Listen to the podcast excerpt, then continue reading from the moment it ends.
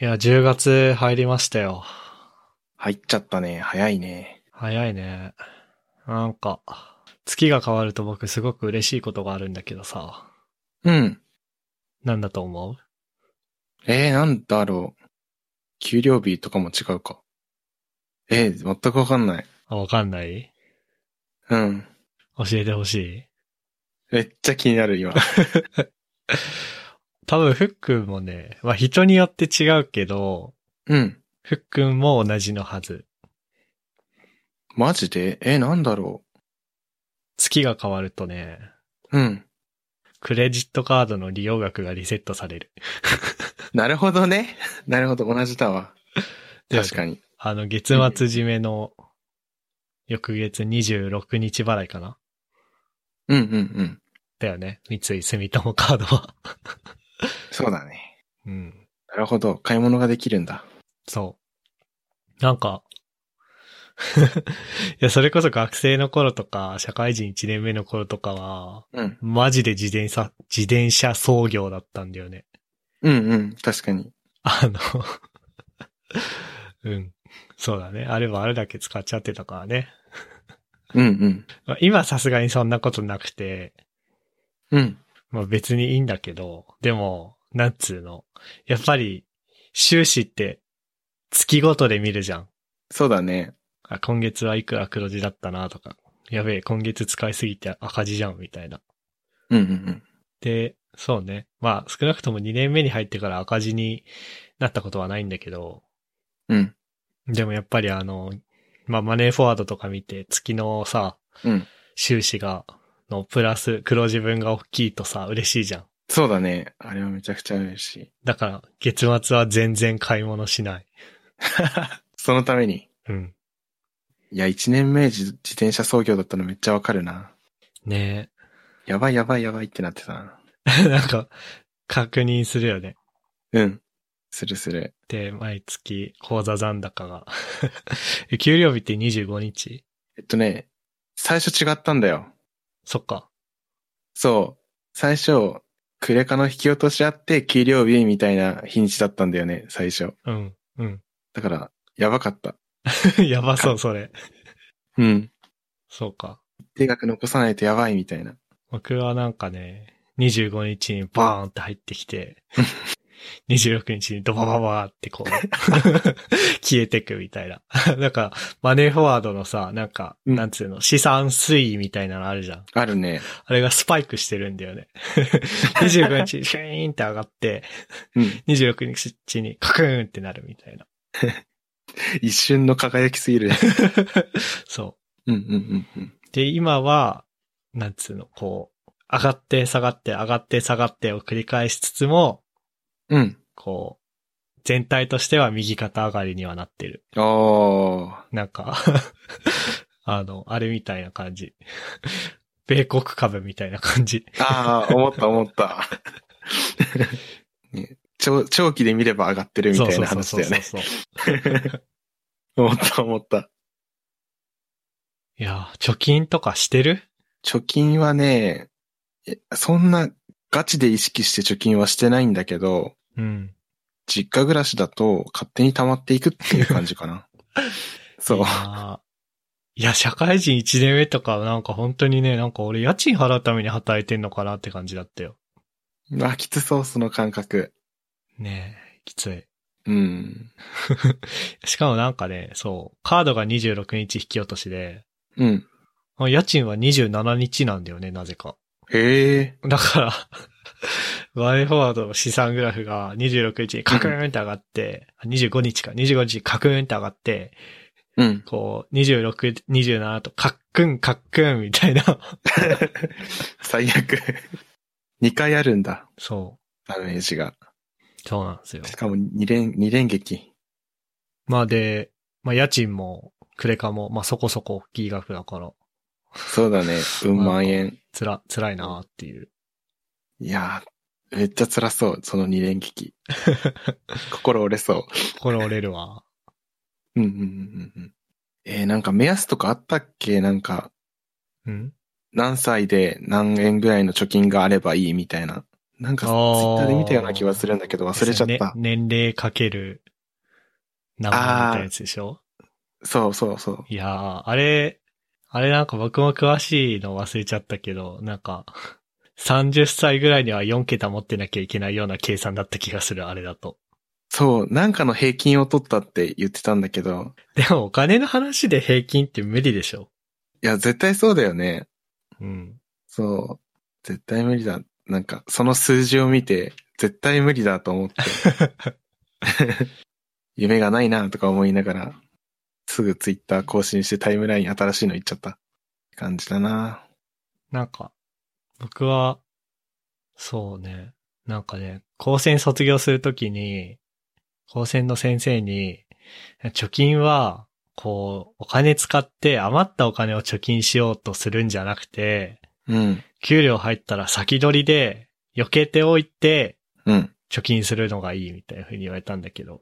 へえでもそれは正論なんだけど、でもそれって、うん、確かなんか現金前提な気がするんだよね。現金払い前提というか。に。はいはいはい。まあだから給料が20万だとするじゃん。うん。まあ、手取りが。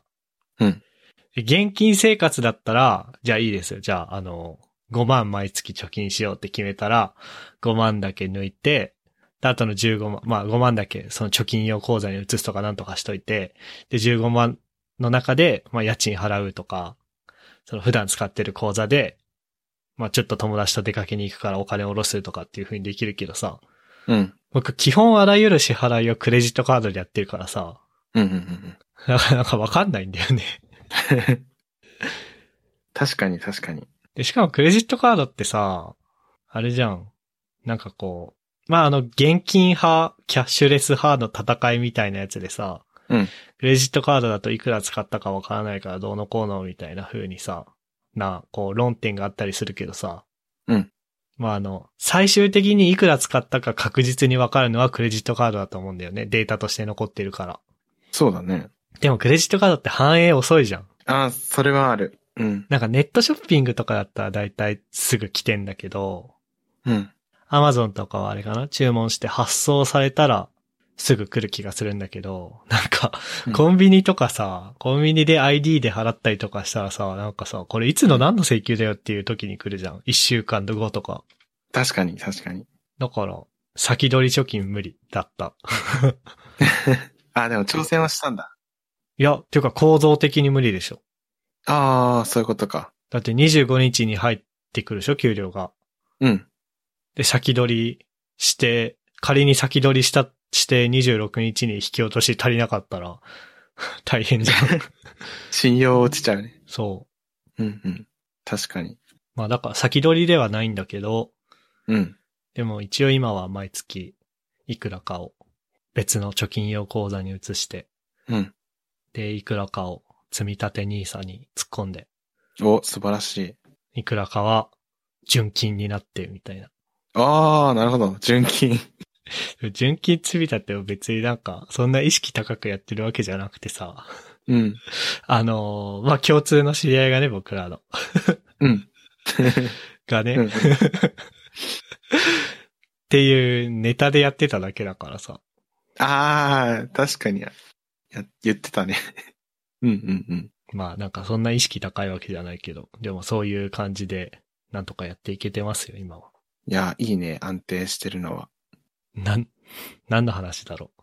貯金とか資産とかああ、まあ、で、それで、まあ、無事月が変わったんで、使えますと。とりあえず Amazon で6000円ぐらい使ったわ。おー早速。え、なんかさ、替えのシャンプーとかさ、ああ、あーわかる。そういうのの、なんだろ使えるの。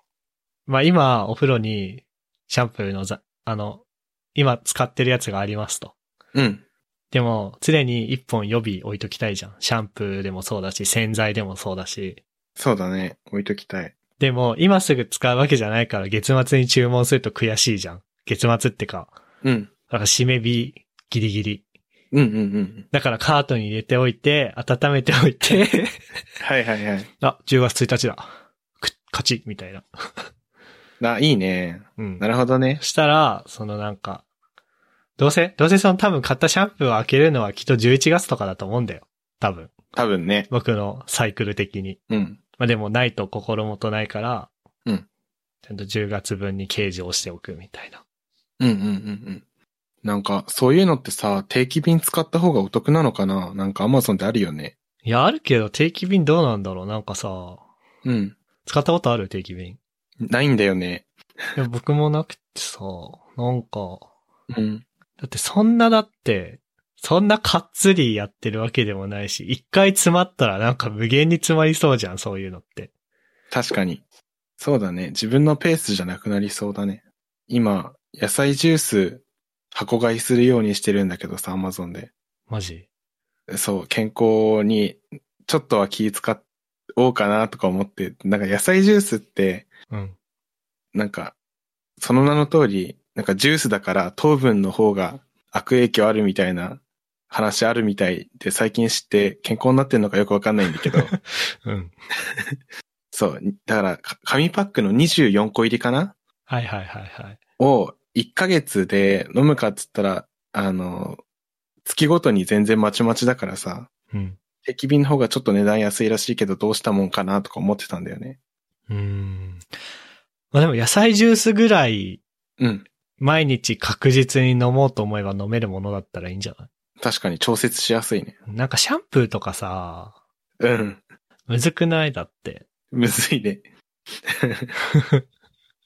なんか定期便の発送まであと一週間の時にうん。シャンプー切れそうとかだったらさ、ああー、ピンチあ、あすぎあ、るみ。たいな。そうだね。誰かうち泊まって行って、めっちゃ使う時もあるだろうし。ね、とかね。うん。そうだね。あと定期便たまにわけわか、これ、これ本当に定期的に必要になる人いるんかっていうものが定期便の対象になってたりするよね。ああ、わかる。ちょいちょい見えるこの この間受けたのがなんか、スピーカーつなぐケーブル買おうとしたら定期便になっててさ。 いや、え、これを、毎月1本とかでサブスクする人いんのみたいな。 ね。 そんな頻繁に壊す人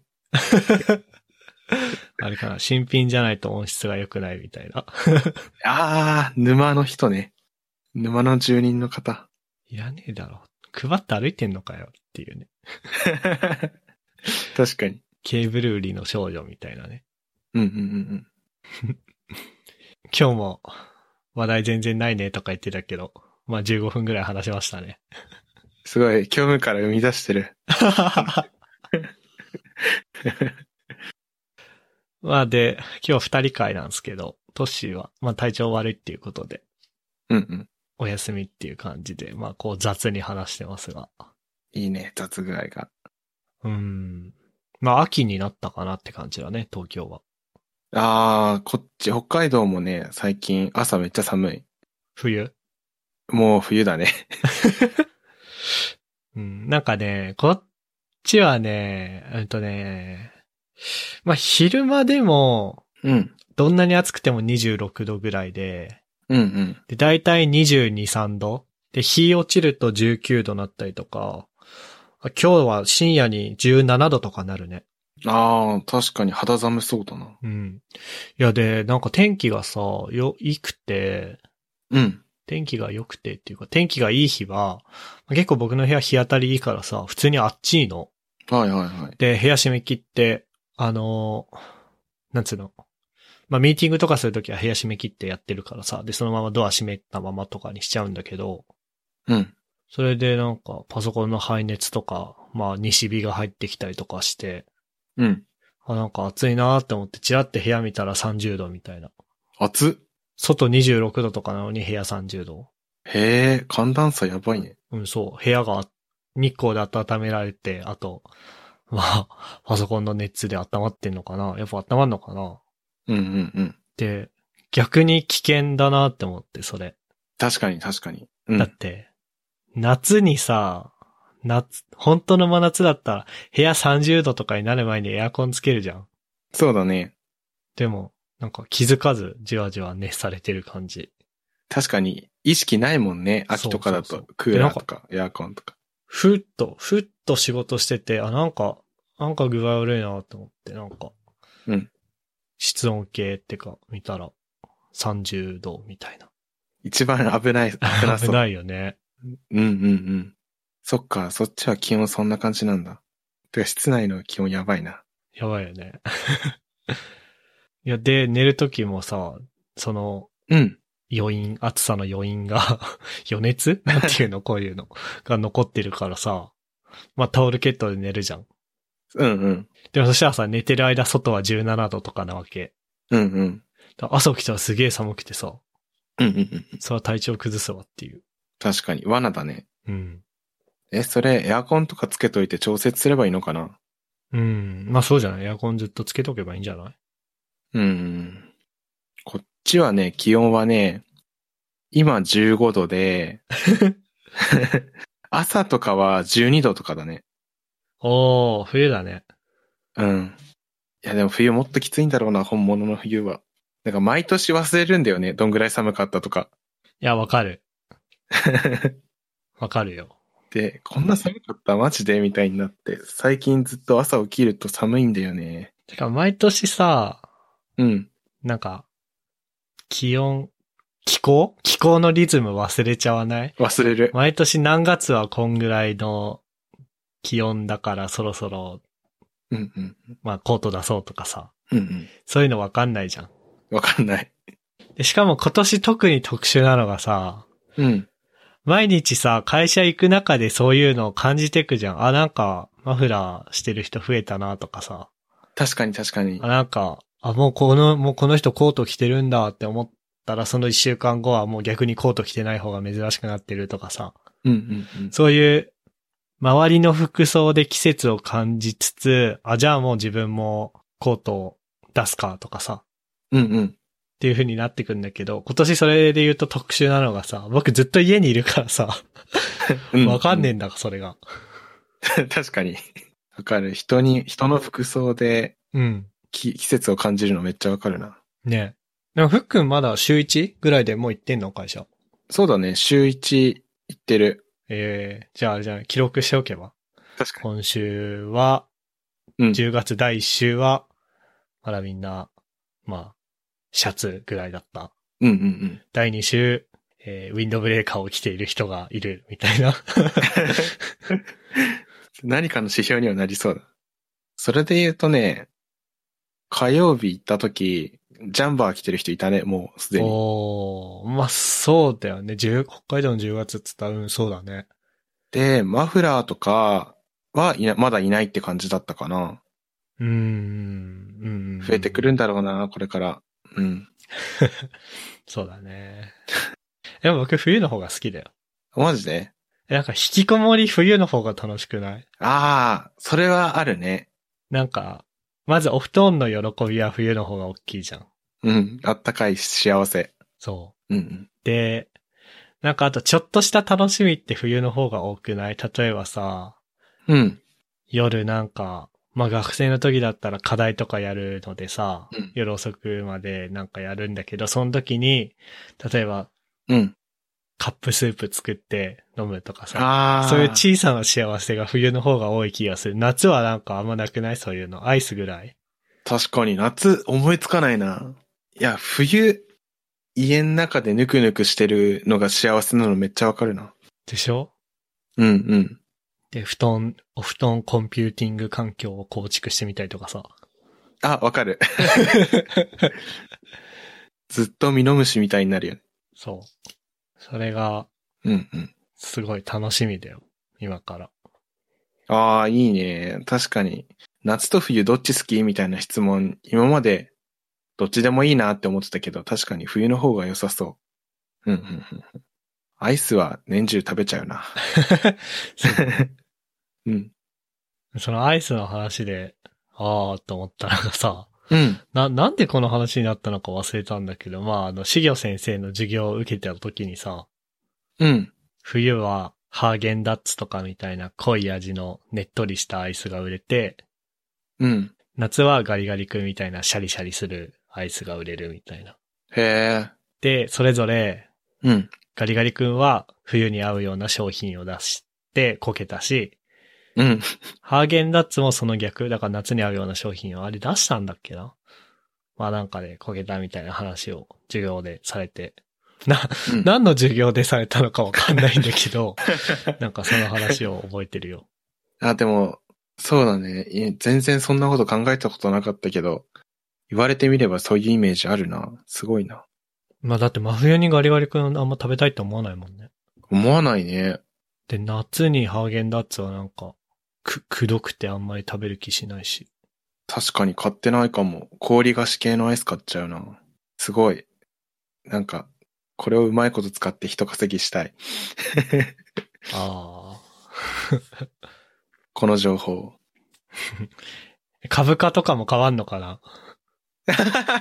あ あ、なるほどね。いや、なんかさ直、あの、季節物のネタグッズあるじゃん、食べ物系の。僕が例えば買ったさ、冷やしそうめんマシンとか。ああ、あるあれ、冷ねや。しそうめんマシンさ、アマゾンってさ、うん欲しいものリストとか、あと一回カートに入れて、カートから出したものとかってさ、値段の推移教えてくれるじゃん。うんうん。前回よりいくらいくら下がりましたみたいな。うん。で、そう、冷やしそうめんマシンは、 夏に向かうにつれて価格が上がってって、うん。寒くなるにつれて価格下がるんだよね。ああ、だかすらご、冬に買った、冷やしそうめんマシンは。うまいな。で、まあ、冷やしそうめんマシン転売して儲けるとかはちょっとあれだけど、うん。まあでも株とかももしかしたらそうかもよ。その、 ガリガリ君作ってる会社とか、ハーゲンダッツ作ってる会社が、あの、上場してんのかは知らないけど、うん。なんか、見てみれば意外とあれかもね。うん。ガリガリ君の会社は、冬は株価低めとかさ、うんうんうんあるかもね。知らんけど。確かにそこも、盲点だったな。ちょっと見てみたいかも。どうなんだろうね。ガリガリ君がただ単に冬売れないっていうだけで、うんガリガリ君作ってる会社自体は冬にもなんか売ってんのかな 別のものを。ああ。もう会社どこが、どこかすら忘れちゃった。ガリガリ君。ガリガリ君だけ作ってるわけないよね、多分。あ、そうだね。すごい力技だな。ガリガリ君だけ作るって。赤木乳業っていう会社が作ってんだって。ああ、練乳バーとかのところかな、赤木人形さん。ああ。じゃあダメだわ。多分練乳バーは冬の方が売れそうだ し。 確かに確かに。一発目でアウトだった。そう甘くないね。世の中ね。そうえ。すごいな。情報でお金稼げないかなって話したら株に話するのすごい。あ僕なんか、僕思いつきそうだったのあれなんだけど、なんかあるあるを吟じて人笑い取ったりとか、歌に乗せてあるある歌って、レーザーラモン RG みたいなことして、一発ネタでお金稼げないのかなみたいなことしか全然思いつかあ。ない。 ああ、そっちね。へえそう。あ、いいね。なん か。それぞれ世界が違っていいね。 ああ、そうだね。なんかね、うん。そ、それこそ積み立て NISA を始めたのも、うん。あれなんだよね。なんかコロナでさ、まあ、日経平均とかさ、いろんな会社の株価とかさ、ガンガン下がってさ、うんなん。かツイッターの人がみんな、うわーとか言ってたのさ。うん。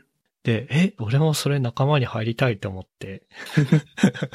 でもデイトレーディングみたいなことをする気には、なんなかったのさ。だって絶対それやったらさ、僕仕事そっちのけでさ、うん、うん。ずっと株価見てると思うんだよね。確かに。なんか、見てそう。ツイッターとか2チャンネルとかのさ、そういうなんか、どこの株が熱いみたいな情報をひたすら見てさ、いや、これを買うべきかどうかとかってずっとやって、絶対仕事しないと思うからさ、なおなくても仕事してないのに。だからそういうのはやりたくないんだけど、でもそういうのの仲間に入りたいなと思って始めたからね、積み立てにさ。ああ、動機がそれなんだ。そう。まあ、あの、普通にやった方がいいものっていうのは前々から知ってて、まあ、そのうちやるかとか思ってたんだけど、うん。あ、やりてえなって思ったのは、それ。ツイッターで、うわーって。うん、でも、それをきっかけに、まあ全然知らないし、的確な議論とかうん。できてるわけじゃないけど、でも興味持つきっかけになったし、なんかあった時に、うん。あの、iPhone の株価アプリあるじゃん。あれに個別の、一個一個の会社の株じゃなくて、インデックス、うん日経平均とかさ、うん。 S&P500 とかさ、うんうんなんつうの、特定の企業というよりはその国全体のうん。うん。経、経済の、うーん、健康度。ちょっとうまい表現が見つからないけど、まあそういうのを表す指標があって、そういうのを見たりとかするようになって、で、本当に、あ、本当に下がるんだとかさ、それこそ直近だとあの、安倍ちゃんが、はい。安倍総理が辞めるって言った時に、うんすぐ日経平均見に行ったりとか、なんかそういうのは身についたね。へえ。やっぱだから何の役に立ってるかって言われると、あんま役に立ってないと思うんだけど。あとあれだよ。僕はふっくんの会社の株主だよ。ああ、ありがとうございます。でなんかそうそうそう、株ってさ、うん。 100株単位でしか売買できないと思ってたんだけど、うん。で、まあ実際そのなんつうの、株主優待とか株主総会に行くための権利はそういう、まあ単、単元、一単元、つまりだいたい100株、うんないといけないらしいんだけど、その株の売買自体は単元未満株っつって一株単位でうん。いけるっていうことを知って、うん。うん。の、で、これ、ふっくんの会社の株を買えば、ふっくんは僕のために、僕という資本家のために働いてるってことになるのかなって思って、うん。買った。 やば。いや株主とか、株主様とかやばいからな。ちょっと。やだな、友達が株主。毎日ね、動き見てる。 あー、なんか、ふっくんがやる気ねえから、下がってるよ、みた いな。いやー 自分の働きが。株ね。 株、一株。任天堂の株持ってみたいんだよな。任天堂の株すごいよね。なんか、すごいよね。あれ一株6万円とかだったと思うからさ。うんうん。まあ、その、なんつうの、まともにちゃんと取引しようとしたら、100株単位でやるってことは600万からでしょ。 そうだね。すごくないいや、やばすぎ。すごいよねい。でも、優待ちゃんとあるんだもんね、確か。あ、あるの知らない。なんか、あれかな商品券とかかなやばい。何も、勘で喋ったから、何も情報がないので。なんか株やばいのけど銘柄によって株主優待があるとかないとかうんうんうん。あるよ。なんか、ふっくんの会社はなかったよ。参戦、マジで。いや、まああれじゃん、単純に配当金とかも入ってくんじゃない知らないけど。あ、そうだね。お金はあったはず。うん。配るやつ。うん。それ、単元未満株でももらえるのかなよく知らない。なんか、 うん。本当に、本当になんか、ただ、ただお前の株買ったぞっていうためだけに買ったから さ。うんうんうんうん。きっと一ネタのためにお金を使う。そう。それ以上の。いや、だから、ふっくんが任天堂社員じゃなくてよかったよ。ちょっとね、あーそういうネタのために6万払うのはきついからね。不満はきついよね、確かに。あ、であれも、株買っといたらさ、うん。あれコロナ禍でめっちゃ上がったからさ、あ、す上がったそう。あ、そう、そうだあねれ任。そうだね。そう任だわ天堂めっちゃ上がってたような。あ、任天堂がね。うん。うん、うん。そうそうそうそう。だから、ネタとして買っといただけでもめっちゃ上がってたかもね。あ、でもそうだよね。6万とかだったらさ、うん。上がり下がりの単位も、すごそうだもんね。えぐそう。手数料で持ってかれんじゃないかな。 わかんないけど。いやー、でも株価何万上がったとかしわか全然分かってないんだけどね。なんか、利益が5倍になったとか聞いただけだったから。ああ、そのか、あ、任天堂のね。まあ、利益がそういう風に、いい感じになるんだったらあれじゃないあの、株価も上がんじゃない知らないけど。ね、なんかそんなイメージはある。いや株ってさ、うん、雰囲気でしかな知らなくてさ、うん。それこそなんか、あったよね。俺たちは雰囲気で株をやっているみた いな。漫画みたいなやつ。わかんない。ありそあんまあれ状態でさ、う。うん。 なんか、あれなんだよね。知ってる知識といえばさ、なんかマツコさんの番組で株主優待で暮らしてる人いたじゃあん あ、。桐谷さんで。そうそうそうそうそう。あの人情報でしかあんま知らないんだよね。わかる。いや、なんか、多分、あんな感じになりたいってなったらもっといろいろ勉強しなきゃダメだと思うけど、うんうん。まあでも普段している貯金のいくらかをうん、積み立て NISA しとくとか、やるくらいでいいと思う。うんうん。そうだね。つっても、そうやって一言で簡単に言っても、うん。じゃあどこの証券会社に口座開くのかっていうところから、じゃあ積み立て NISA も結局あの、うん。インデックスファンドに投資するやつなんだけど、どこのインデックスファンドがいいですかっていうのを選ばなきゃいけない。まあ、その、あのー、国内株にしますかとか、うん。アメリ、米、米国株にしますかとか、先進国株にしますか新興国ですかとか、あとはなんかバランスファンドっていうのを入れますかとかなんか、うん。そういうところからやんなきゃいけないし、で、検索してもいろんな人がいろんなこと言ってる。全然よくわかんないから、うん。もう、なんかノリで。まあ、ど、なんだろう。まあ、あまりいい言い方じゃないけど、まあ、あれじゃん、その、余った金 で。余っうん。うん。どうでもいいお金っていうのかなを、うん。どうでもいいっていうか、なんか直ちに使うわけじゃないようなお金で、そういうのをやるでいいと思うけど。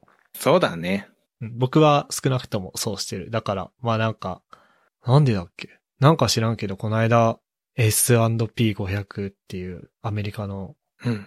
なんだ日経平均のアメリカバージョンうん。がすごい下がり方をして、僕の資産もなんか結構減ったらしいんだけど、全然、えああ、そうなんだ、みたいな。え。いいね。その程度の気持ちで入れる、入れるのめっちゃいいね。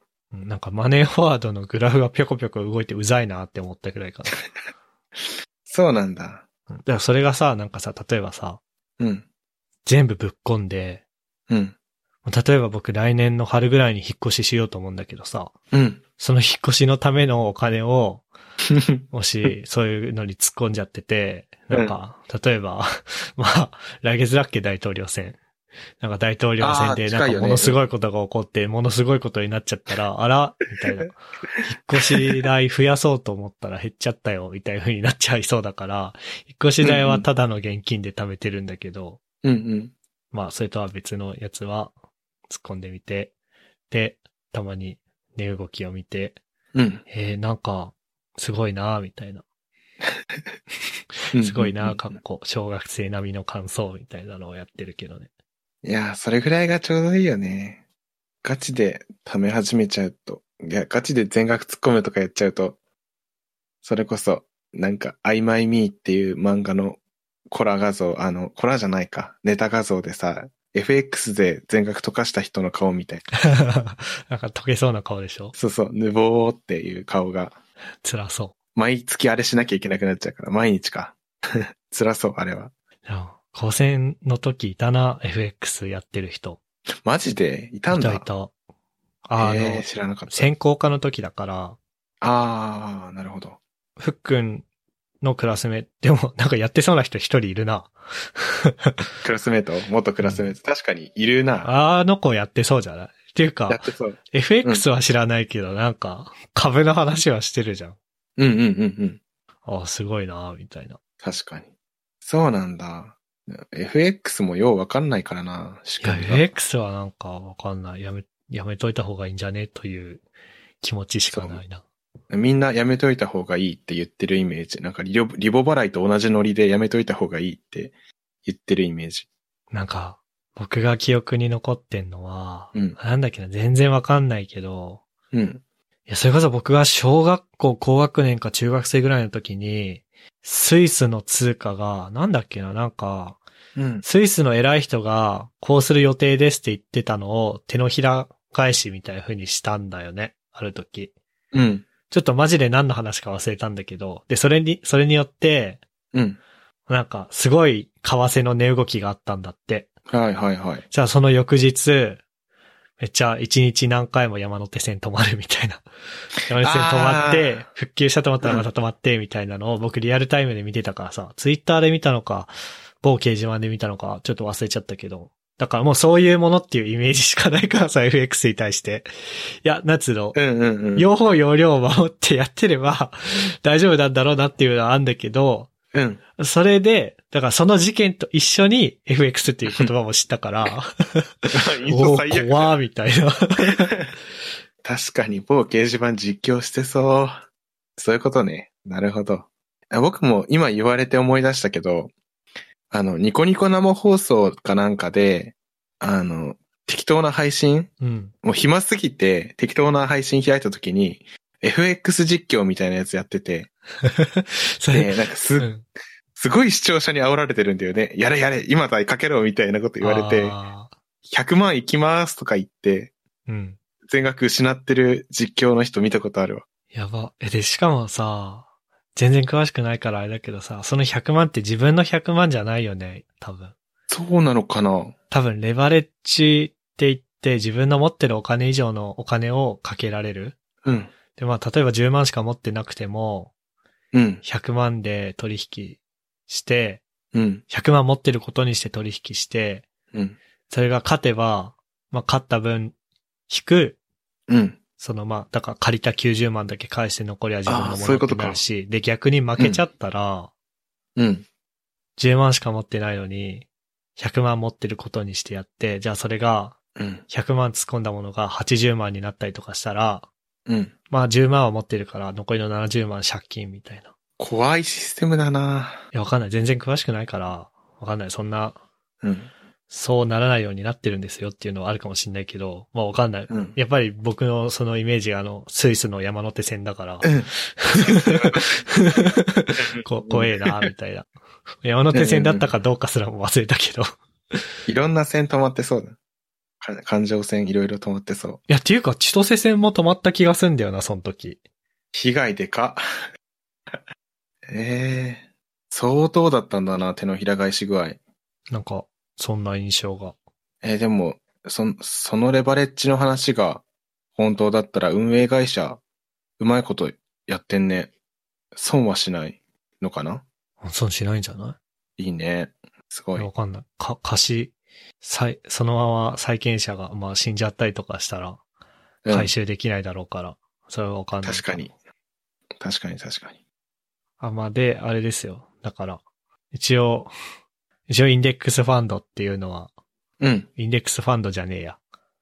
まあ、あれですよ。そういうなんか、なんつうの。まあ、あの、積み立て NISA とかがやってるうん。やつって、そういう一発逆転を狙う感じではなくて、うん積み立てて投資していき、いって、まあ、なんつうの、一回一回の投資は少額なんだけど、積み立てていくことによって、みたいな考え方だから、うん。それを組むときは、なんつうの。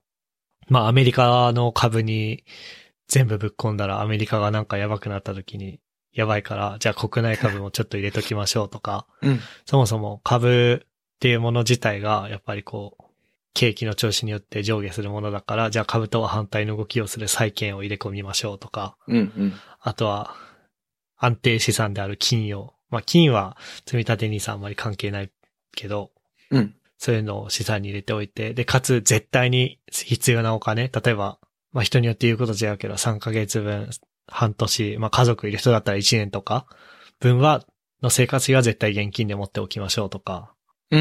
うん。なんかそういう話があるみたいだけど、まあ、勉強の意味も兼ねて。そうだね。あと単に、ツイッターでみんな、うわ、日経平均だーとか言ってるのの仲間に入りたくてやってるって感じかな。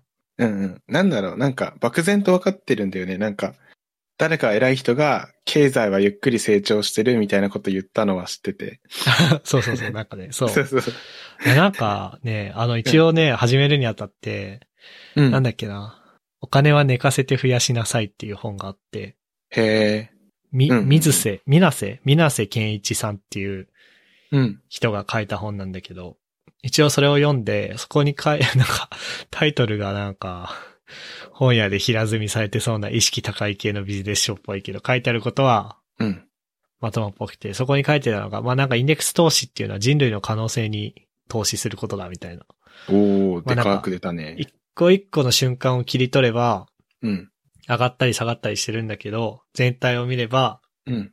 経済っていうのは右肩上がりに成長してるから、そこに投資するんだ、みたいな。いへえ。や右肩上がりなのは、うん。そうだね。右肩上がりだといいね、このままずっと。いや、そうだね。で、そ、それ、その理論が崩れる時ってあんのかなでもその理論が崩れたら、過去にあったのかなまあバブル崩壊とか、 日本だと。そういうやつか。でもその理論が崩れたら、うん。物価が下がるんじゃないそんなことないかな。やばい、なんか、いろいろ気になってきちゃった。まあなんか、でもそうなった時でも大丈夫なように、うん。まあ、ひとまず我々凡人に関しては、うん。直ちに必要じゃないお金の一部を、そういうのに突っ込みましょうみたいな感じなんじゃないですか。そうね、そうね。あ、プライムセールやってる。お、 Kindle 本。今見つけちゃった。あれ ?13 日じゃなかったっけそうなのかなあ、待って。セー10ル月14日までって書いてある。あ、までなんだ。うーん。これは Kindle のセールだからまた別のセールがあるのかもね。プライムデーだわ。13、14。あで Kindle のセールはそれとは別に今やってるんだね。あ。うんうんうん。へえ。すごい、すごい脱線脱線で45分ぐらい喋ったわ。 マジかよ。 すごいな、雑談。まあ、 じゃあそんな感じそうだね。雑談会、普通、もう、これが雑談だみたいな雑談会2回続いたから、そろそろ、これ話そうぜっつって話すやつやらないとね、来週あたり。ああ、そうだね。なんか、まあ来週すぐできる話かわかんないけど、さっきのお金回りの話とか僕めっちゃしたいんだよね。ああ、確かに、そうだね。めっちゃ向け話せそう。この株がいいから投資しろみたいな話じゃなくて、単に、あうんうのんだから、給料が入ってきて、うん。で、自動で貯金しつつ、うんみたいなワークフローを作ったよ、みたいな話。あごめん、なんかそんなに長くは話せないかも。あ、で も、まあでも一話題として聞かせてほしいかも。いいんじゃんいや、それこそなんか、うん。まあ、このポッドキャスト、若者が喋ってるのを、うん。今の若い人たちはこういう風に考えてるのかっていうところに一定の需要があるっぽいんで、あれじゃない多分さ、ある程度僕らより、まあ、年が上の人たちはその辺も考え方しっかりしてるじゃん。おそらうくだね。。まあ、うん。家庭持ったりとかしてっていう、そういう周りの環境の変化もあるかもしれないけど。で、今、うん。うんまあ今のところ何も持ってない僕らが、 うん一生懸命考えてますみたいなのを見せればいいんじゃない 確かに確かに。そういう意味でワークフロー発表会してほしいかもしれない。まあ、あれですよ。うん。親からもらったゆうちょ銀行をずっと使ってて、コンビニでおろすたびに手数料を払ってる生活から出した話とか。 ああ、え、需要ありそまあ、次回いきなりいけるかなう。まあ、わかんないけど。まあ、そのうちやりましょそのうちを目指して、なん、なんとなく頑張っていければいい、いいかな。う。じゃあ、そんなとこっすか。はい。えーここまで聞いていただいた皆さんありがとうございました。番組内で話した話題のリストやリンクは、ゆるふわ .com スラッシュ49にあります。